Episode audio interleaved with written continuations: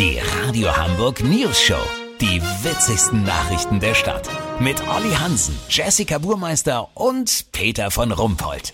Guten Tag. Immer mehr Angestellte, die aus dem Homeoffice ins Büro zurückkehren, finden sich an ihrem alten Arbeitsplatz nicht mehr richtig zurecht, sind zum Teil sogar orientierungslos. Unser Reporter Olli Hansen ist bei einer Firma, wo mehrere Arbeitnehmer solche Symptome zeigen. Olli, wie genau äußert sich, äh, sagen wir mal, diese Anpassungsschwierigkeit? Sehr unterschiedlich, Peter. Kai Woltmann ist seit einer Woche wieder in seiner Firma, der Ignoranzerversicherung. Die erste Schwierigkeit war sein Bürofenster. Vom Homeoffice war er gewohnt, den Kaffee mit einer Zigarette auf dem Balkon einzunehmen. An seinem ersten Bürotag wäre er deswegen fast 20 Meter in die Tiefe gestürzt. Aus reiner Gewohnheit wollte Kai auf den Balkon treten, den es gar nicht gibt. Aber der Arbeitgeber ist fürsorglich, hat reagiert, das Fenster gesichert und ihm im Raucherraum wenigstens eine Fototapete mit dem Ausblick von seinem Balkon genehmigt.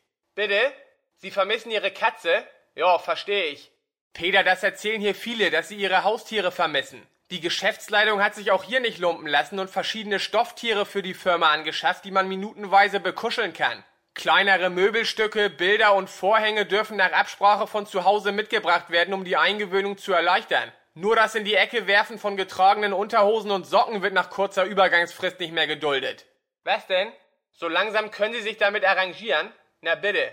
Peter Kai muss noch lernen, dass man in der Kaffeeküche mit einer Mikrowelle kein Gulasch anbraten kann.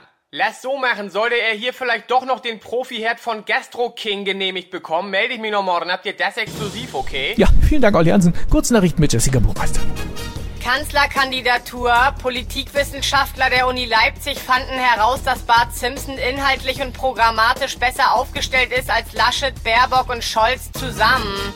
Auch peinlich. Deutschland feiert 60 Jahre Mauerbau, obwohl sie längst abgerissen ist.